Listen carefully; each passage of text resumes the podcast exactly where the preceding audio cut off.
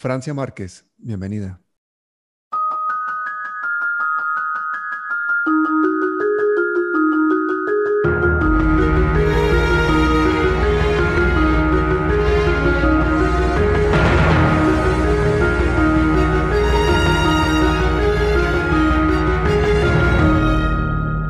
Muchas gracias, un abrazo ancestral, Pablo. Eh, enorme placer estar con usted en, esta importante entrevista. Oye, podemos hablarnos de tú. Bueno, Eso es parte de las vainas que nos enseñaron a nosotros, que eh, yo creo que tiene que ver mucho con esa colonización. Sí, con guardar las distancias. Sí, sí, sí, sí. Sí, sí, y no he podido decir no, no es fácil para mí decir tú. Siempre digo usted. No. Hasta a mi novio le digo usted. Francia, siendo nuestra ambientalista más reconocida en el mundo, ¿por qué no están en esa foto que se está tomando la coalición verde donde están Robledo, Fajardo, Angélica Lozano y Ángela María Robledo, entre otros? Pues yo no me circunscribo en partidos, yo soy una mujer de pueblo, yo soy una mujer de, de comunidad. Yo soy una mujer que he luchado desde abajo con la gente. ¿No? Perdona, pero tú no estás en la Colombia Humana porque en la, en la entrega del premio de tu novela ambiental dijiste Viva la Colombia Humana. ¿Tú estás en la Colombia Humana? Bueno, lo primero es que Colombia Humana no es un partido, ¿no? se creó como un movimiento y en ese momento yo lo que hice fue apoyar esa iniciativa porque creía que en la coyuntura electoral del momento había que impulsar eh, un proyecto político que mínimamente abriera las puertas de ese ideario, de ese sueño que tenemos como país y como pueblos afrodescendientes, pueblos étnicos, como mujeres, ¿sí? Y entonces sentí que tenía una responsabilidad ética en ese momento y era ayudar a empujar ese proyecto político desde un lugar de privilegio que me daba ese premio y era que mi voz iba a ser escuchada en toda Colombia, pero en muchos lugares del mundo y poder plantear que, que viva la Colombia humana era darle un impulso para que avanzáramos en, en lograr el gobierno y en poder empezar a hacer esos cambios que tanto necesita este país. Eso fue lo que yo hice. Yo no soy de la Colombia humana, pero en su momento apoyé porque consideré que era necesario hacerlo. Ahora estamos desde nosotros como pueblos, desde la periferia como mujeres, empujando un camino político porque creemos que ahora hay que hacer también que las mujeres nos tomemos el poder, que las mujeres pongamos nuestro instinto del cuidado y nuestro amor maternal al servicio de la política y una política que profundice la democracia, que llene de contenido la democracia real en este país, porque todo el mundo habla de democracia, pero es una democracia que a muchos, a muchas nos resulta vacía. Por eso yo estoy diciendo que hay que hacer un proyecto no construido en un escritorio, sino un proyecto construyó con la gente. ¿Y cuál gente prioritariamente? La gente de la periferia, la gente que ha sufrido, las mujeres, los jóvenes, los pueblos étnicos, los pueblos campesinos, la gente más marginada en este país debería ser la gente que esté siendo convocada a construir eh, ese proyecto político y a ese programa que necesitaríamos. ¿Y por qué crees que una parte del Partido Verde Mm, quiere, por ejemplo, excluir a candidatos que representan a tantos millones de colombianos como Gustavo Petro? Bueno, yo creo que aquí hay sectores políticos que no quieren profundizar en la democracia. Hay sectores políticos que quieren mantener el statu quo. Hay sectores políticos que no quieren perder sus condiciones de privilegio, ¿sí? que no quieren distribuir el poder. Pero eso hoy no es una opción para este país. Yo creo que Colombia sí tiene que profundizar la democracia y yo creo que solo así podemos salir de esta situación en la que estamos. Si no puede ser posible que mientras los políticos estén allá ganándose 30 millones de pesos, la gente, los niños, miles de niños estén muriendo de hambre en este país. No puede ser posible que el 50% del presupuesto se pierda en corrupción mientras no hay salud, mientras no hay agua potable, mientras no hay saneamiento básico para cientos y miles de familias. Eso no puede ser posible y pues por supuesto hay gente y hay sectores, ciertos sectores de la sociedad y políticos que no les interesa hacer esas transformaciones estructurales y cuando se plantean entonces se dicen que se es muy radical, ¿sí? Y entonces satanizan pues esas propuestas que no son más allá que no son propuestas de izquierda o de derecha, son propuestas de vida que necesitamos como sociedad colombiana. Francia, ¿y si llegas a ser presidenta, pondrías, por ejemplo, a Gustavo Petro vicepresidente?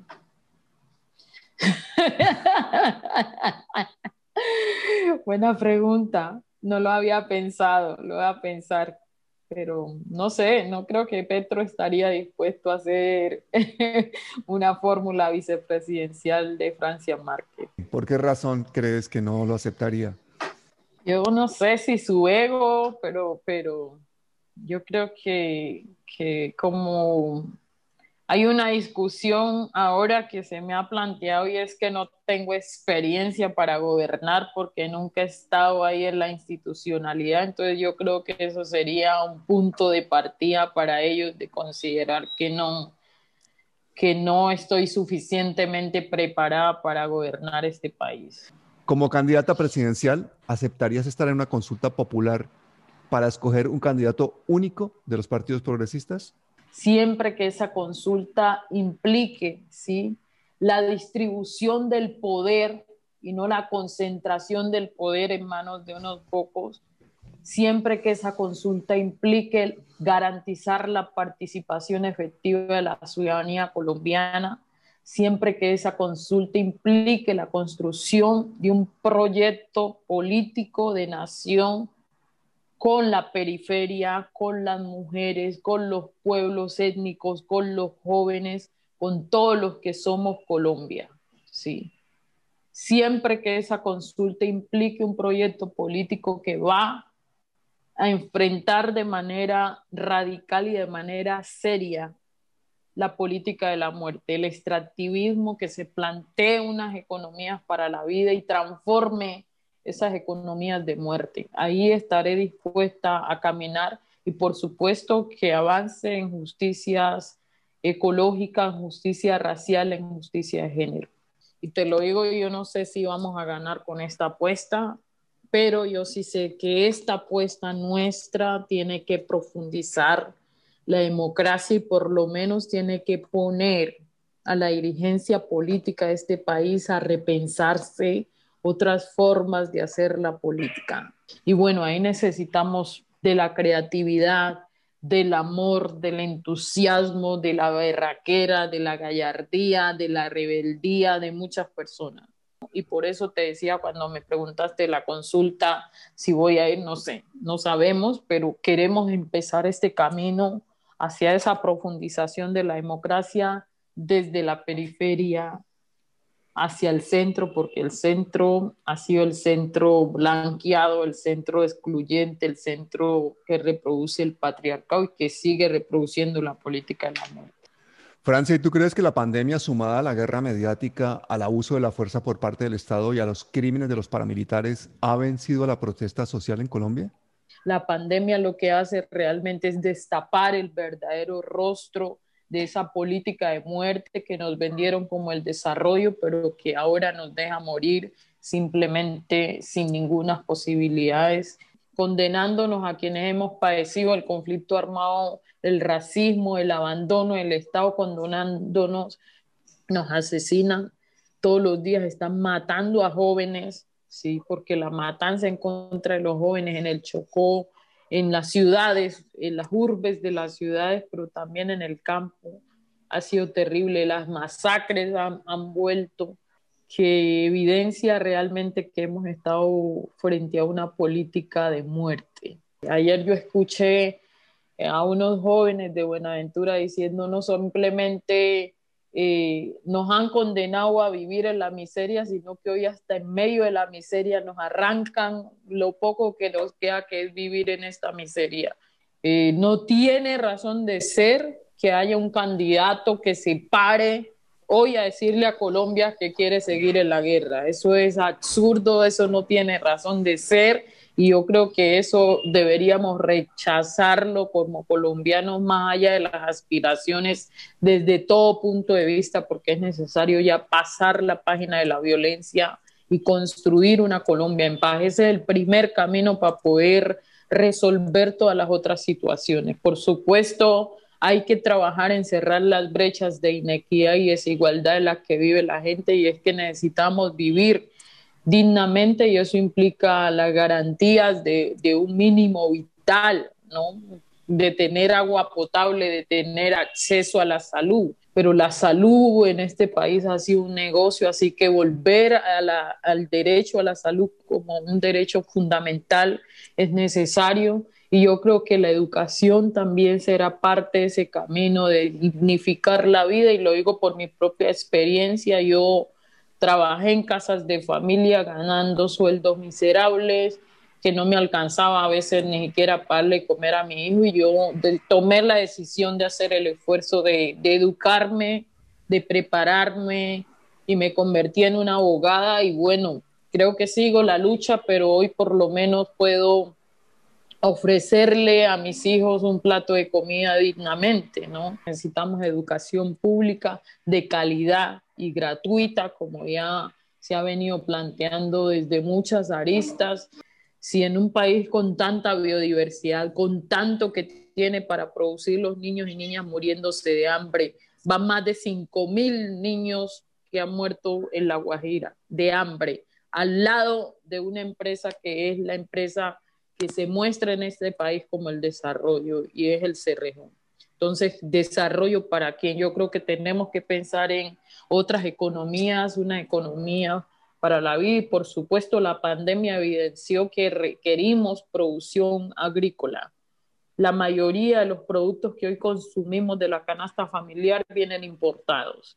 Creo que tenemos que recuperar la posibilidad de volver a producir lo que nos comemos, por lo menos pensarnos eso porque la comida no nace en el supermercado y la pandemia no lo colocó en evidencia. La comida se produce en el territorio. Yo creo que esos son como mis banderas principales de abordar este camino y bueno, no es fácil porque yo no hago parte de la élite, porque yo no hago parte de las estructuras de la política tradicional, porque yo no tengo el dinero como a veces se dice, pero bueno, tengo las ganas, tengo el amor, tengo la rebeldía de los ancestros y ancestras. Tu historia de vida, Francia, es impresionante.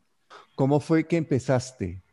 Yo crecí en un territorio del departamento del Cauca y literal es un territorio donde todavía están las piedras que se encuentran de las huellas de la, de la esclavitud de los antepasados haciendo minería en ese territorio, todavía encontramos las piedras organizadas donde trabajaron nuestros mayores y mayoras que fueron esclavizadas desde 1636. Y bueno, toda la vida mis mayores, la gente que ha estado ahí, ha ha resistido a la violencia, pero también ha, luchado por la libertad, por parir la libertad de su gente, ¿sí? Entonces, un territorio como el norte del Cauca en el que yo crecí, están los apellidos Lucumí, los Balanta, los Carabalí, los Mina, ¿sí? que son apellidos de resistencia y de esa herencia africana que no nos quitamos y que Hoy la llevamos con honor, aunque en un momento nos hicieron sentir vergüenza de nuestra historia eh, por la situación de la colonización y la esclavitud. Entonces yo crecí escuchando todas esas memorias de, mayores y mayoras que no sabían leer, pero hablaban de la resistencia, hablaban de, de, la dignidad, hablaban de la autonomía del pueblo negro, hablaban de producir la comida que necesitábamos, porque si producíamos lo que comíamos, eso nos hacía libre, ¿sí? Y entonces crecí en medio de, todo eso, que para mí es lo que me ha dado fortaleza para hacerme parte de esta lucha más global. Y eh, bueno, soy mamá, yo al igual que mm. muchas otras mujeres, también crecí en un territorio donde las inequidades y las igualdades son muchas, entonces también a veces uno quiere simplemente conseguir un hombre que lo saque de ahí porque nos enseñan por la televisión de que ese no es el lugar mejor y adecuado para nosotros y que el sueño está en conseguir un hombre blanco mestizo para mejorar la raza y que te saque de ese territorio, ¿sí?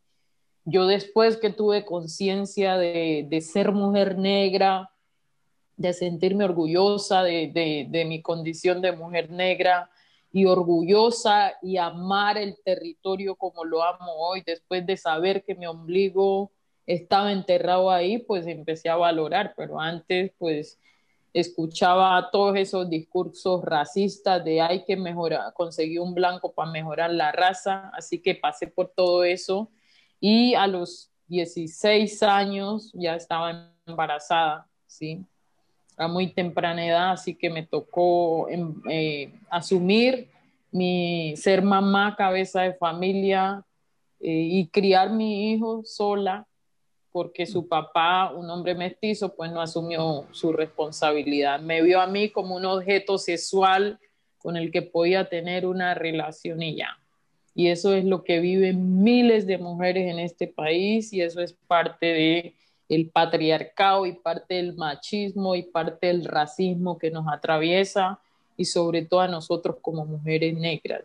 Me tocó venir a trabajar a casas de familia como empleadas domésticas y aguantar también la humillación de lo que eso significa, de, de vernos, porque nos ven en esas casas literalmente como si todavía somos unas mujeres esclavizadas y no nos tratan con dignidad, así que yo pasé por eso y bueno, soy hija de una mujer que es partera, que ha usado su sabiduría ancestral para curar a muchas mujeres, para ayudar a dar a luz a muchos niños y niñas. Y, bueno, en medio de, un, de, la precariedad del sistema de salud, mi mamá ha sido como fundamental en la comunidad, igual que otras, muchas otras mujeres. Así que ella calladita, pero ha tenido su propio liderazgo desde su sabiduría ancestral y comunitaria. Y bueno, crecí en una comunidad que es extremadamente eh, amorosa y creo que nos vemos todos como familia extensa. Entonces, Nunca aguantamos hambre porque podíamos ir a la casa del vecino a comer sin ningún problema. No es como acá en la ciudad que uno no podía tocar al vecino la puerta. Vecino, me comida que tengo hambre. No, en mi comunidad eso no es sinónimo de vergüenza. Sí. Y entonces yo crecí así y esos son los valores que yo creo que me llevaron a ser lo que soy.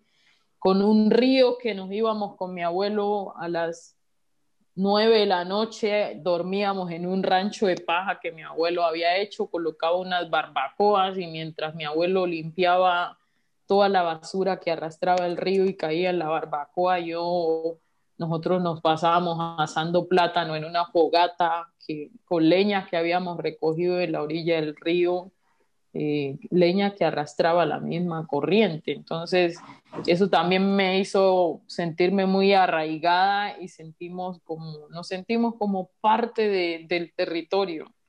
Y los mayores nos han dicho eso, es que el territorio, el río, para ustedes y para nosotros ha sido papá y mamá.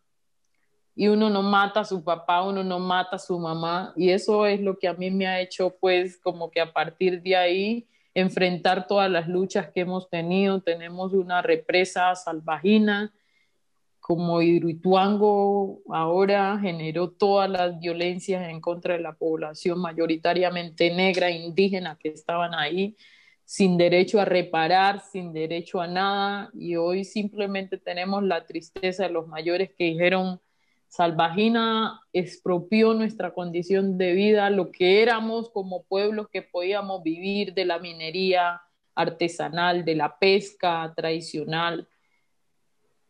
Perdimos todo con Salvagina. ¿sí? Salvagina es una salvajada, pero es el proyecto hidroeléctrico que se vende como desarrollo del país, a pesar que en el territorio todavía hay comunidades alumbrándose con vela. Entonces he crecido ahí en medio de todas esas experiencias, conociendo todas esas realidades, en medio de situaciones de violencia, de la guerra, del conflicto armado. Mi municipio ha sido víctima tanto de la guerrilla como de los paramilitares. Entonces la guerrilla ha llegado, ha hecho tomas guerrilleras y ha matado a gente que ha sido muy importante para nosotros, como, como Doña Ruca, que era la dueña de la, de la, de la droguería, que cuando la gente no tenía para comprarle el medicamento, ella se lo fiaba y le decía, lleve su droga.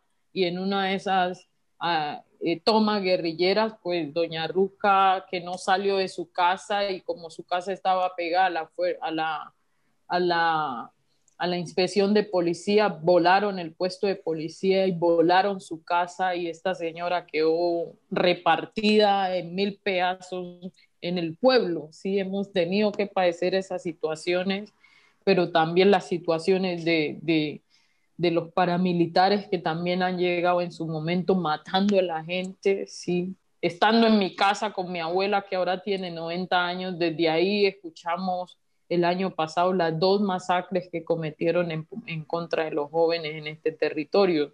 Yo estando en mi casa desde ahí llamé al gobernador del Cauca para decirle que había escuchado unas detonaciones y unos, unas ráfagas y eran los fusiles con los que mataron inicialmente a tres personas y después a seis jóvenes, incluyendo un primo. Sí, eso es muy doloroso. Yo creo que hay algo que no podemos perder y es la esperanza. Y es la esperanza de que Colombia diga no a la guerra y que Colombia se permita construir la paz en este país. Ya no con egos de los políticos tradicionales que Bogotá deciden si hacemos la paz o seguimos en la guerra mientras que los muertos los ponemos en el territorio. Creo que somos los que hemos vivido las consecuencias de eso, que tenemos que alzar la voz y eso pasa por transformaciones políticas. Francia, una cosa que a mí me impresionó muchísimo cuando empecé a preparar esta entrevista fue la historia de cómo las mujeres de tu propia comunidad tomaron la iniciativa para irse a Bogotá y que eran ellas las que estaban dirigiendo el, proceso, no los hombres, y que ellas fueron las que te animaron a ti a que tomaras la vocería. Cuéntanos esa historia, por favor, que me parece maravillosa.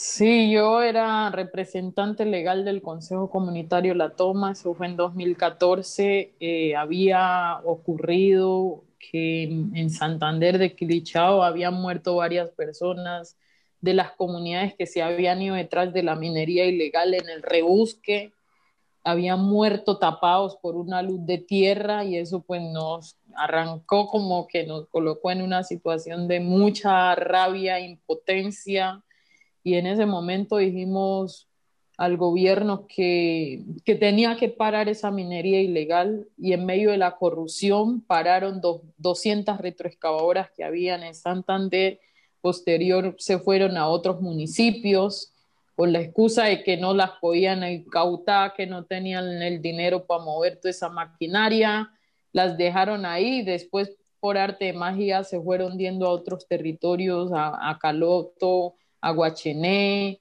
a Buenos Aires y a Suárez. Y en Suárez llegaron a mi territorio. Entonces, como representante legal tenía que hacer algo. Empecé a denunciar que, estaba llegando retroexcavadoras al río. Cuando yo empecé a denunciar, habían cinco que habían llegado, después tuvimos 20 retroexcavadoras en el río Ovejas y de manera desesperante la gente no aguantaba.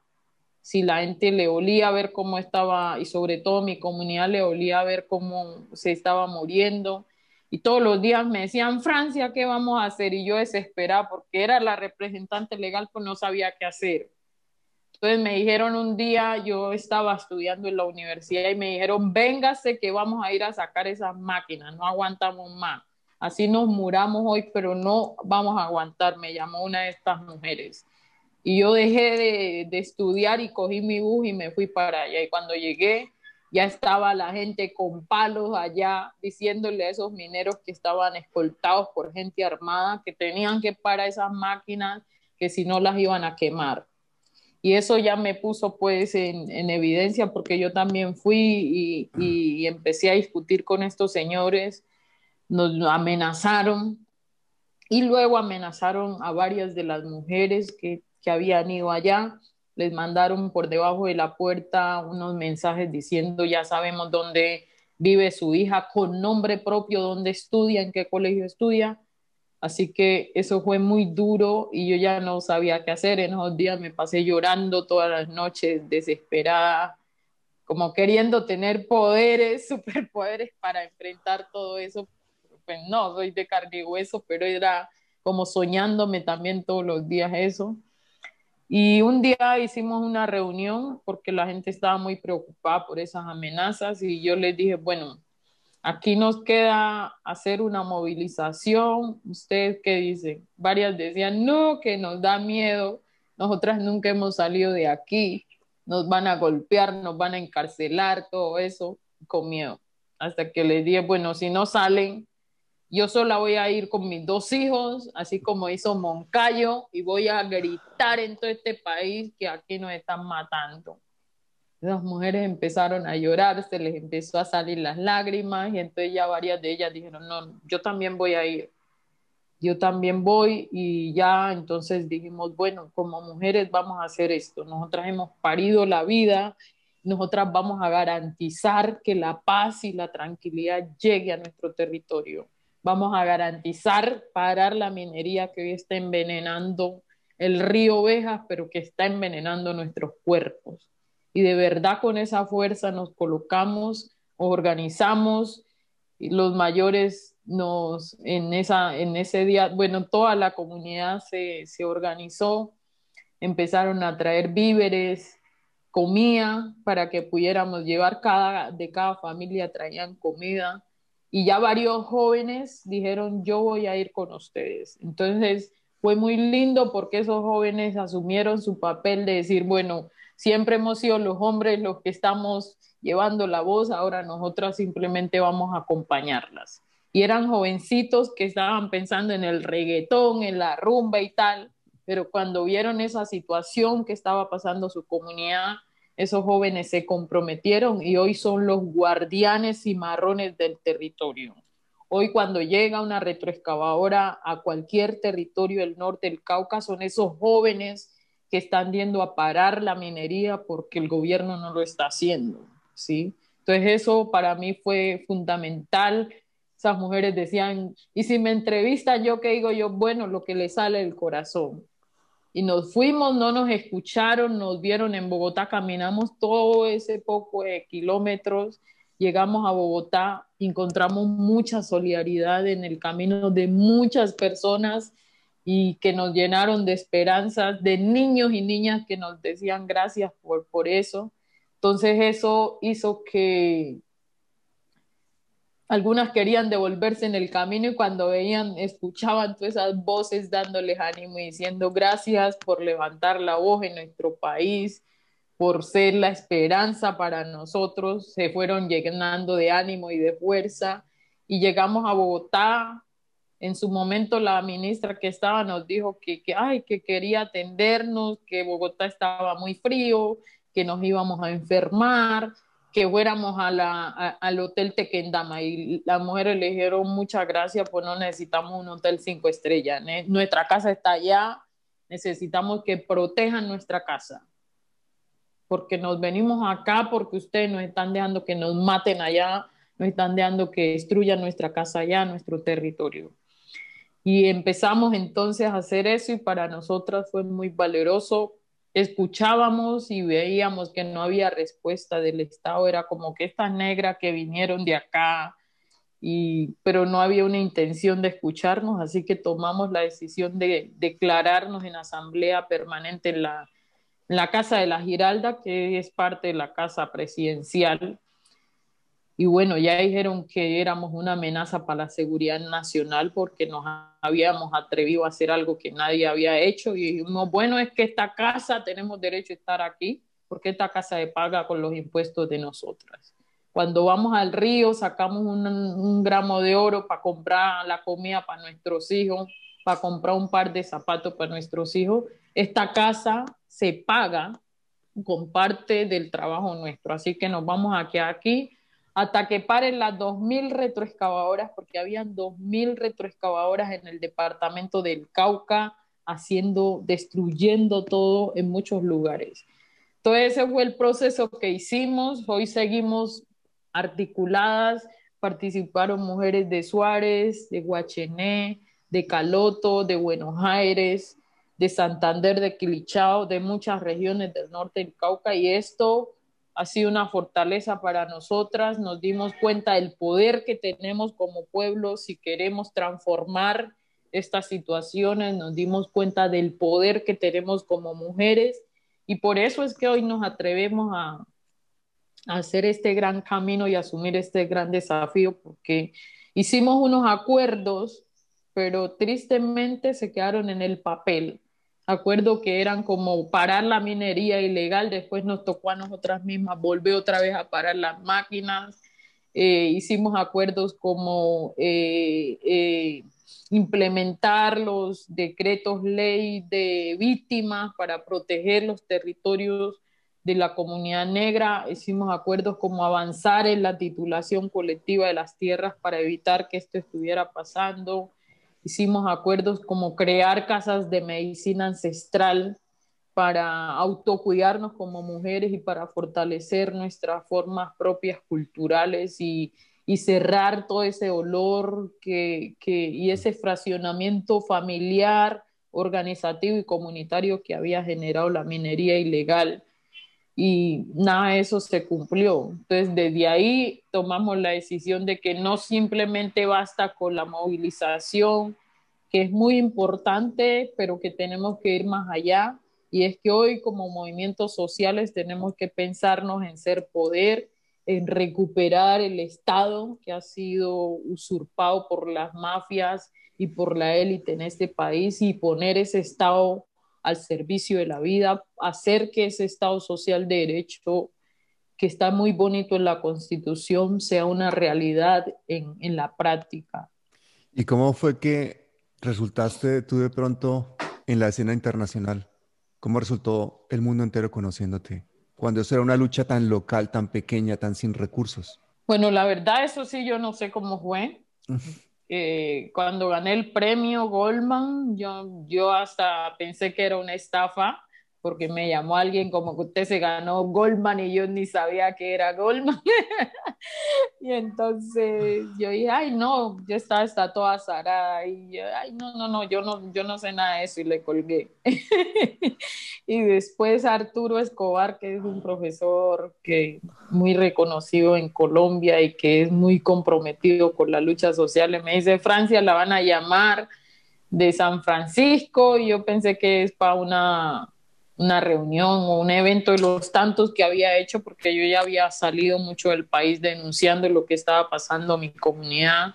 En 2009, la comunidad de La Toma a la que yo pertenezco eh, tenía una orden de desalojo porque el Estado, el gobierno en su momento, sobre todo el gobierno del presidente Uribe, le entregaron a la Anglo Chanti, unos contratos de concesión minera y a otras empresas multinacionales como Pan American Limitada y a unas personas foráneas que empezaron a solicitar eh, unas órdenes de desalojo de la comunidad y efectivamente el Ministerio de Minas les concedió el desalojo de nuestra comunidad.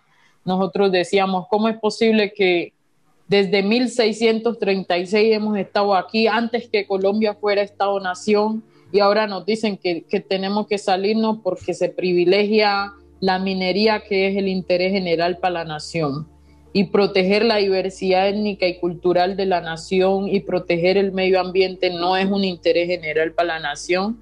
Y ahí fue que yo entré a estudiar derecho porque no sabía ni qué era un derecho de petición y me vi obligada a estudiar derecho para saber, para entender un poquito las reglas del juego, para entender el lenguaje institucional y poder enfrentar como comunidad y como proceso eso. Y logramos una sentencia, la TI 45 del 2010, que suspendió el desalojo. Nosotros creímos que con la suspensión ya estaba resuelto, pero no. Eh, esa suspensión en términos jurídicos solo suspendía los títulos hasta que hasta tanto se consultara. Y en estos años hemos vivido, en estos 10 años, todas las violencias había y por haber. Yo salí desplazado forzosamente de la toma, pero he seguido ahí ayudando y apoyando y haciendo y luchando para que mi comunidad siga estando en su territorio. Pero no ha sido fácil, esto nos ha significado sin números de amenazas de muertes, desplazamiento forzado, pero ahí estamos, ¿no? Como que eso es parte de lo que hemos hecho y, y por eso vamos frontal frente a la minería, porque no es posible que un título minero entregado en 2009 esté por encima de una comunidad que ha estado ancestralmente en su territorio, incluso desde antes que Colombia fuera un Estado-nación. Muchísimas gracias, Francia, por tanta generosidad, por tanta valentía. No, gracias a ti y bueno, a Colombia y al mundo tenemos que desatar el miedo que nos ha mantenido sumergidos en esa política de muerte, en esa guerra que afecta hoy no solamente a cientos de familias en Colombia, sino al mundo entero. Soy porque somos y el pueblo no se rinde carajo. Vamos para adelante. Hasta siempre. Un abrazo. Chao.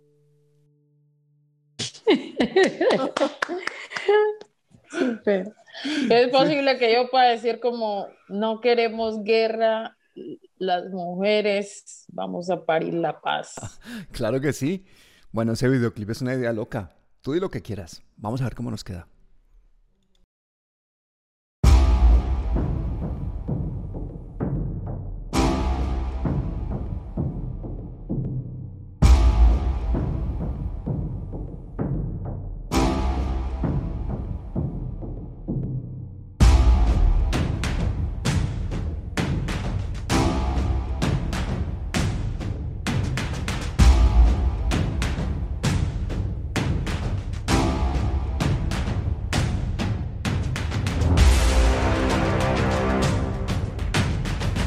queremos guerra, queremos deporte, queremos paz.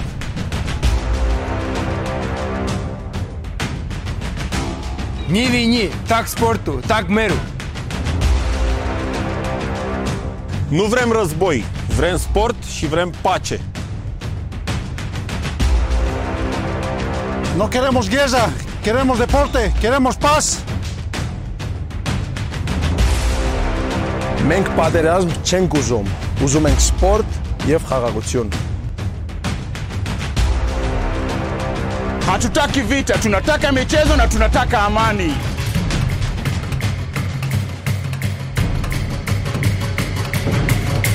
אנחנו אומרים לא לאלימות, כן לשלום ויחי הספורטיביות. bëgguñu guerre li ñu bëgg mooy jàmm entre nations. 拒绝战争， 热爱体育，热爱和平。 We don't want war. We want sport. We want peace. لا للعنف، نعم للسلام وللرياضة. No queremos guerra, queremos deporte, queremos paz. لا للحرب نعم للرياضة والسلام We don't want war, we want sport, we want peace. Ne želimo ratove, želimo sport, želimo mir.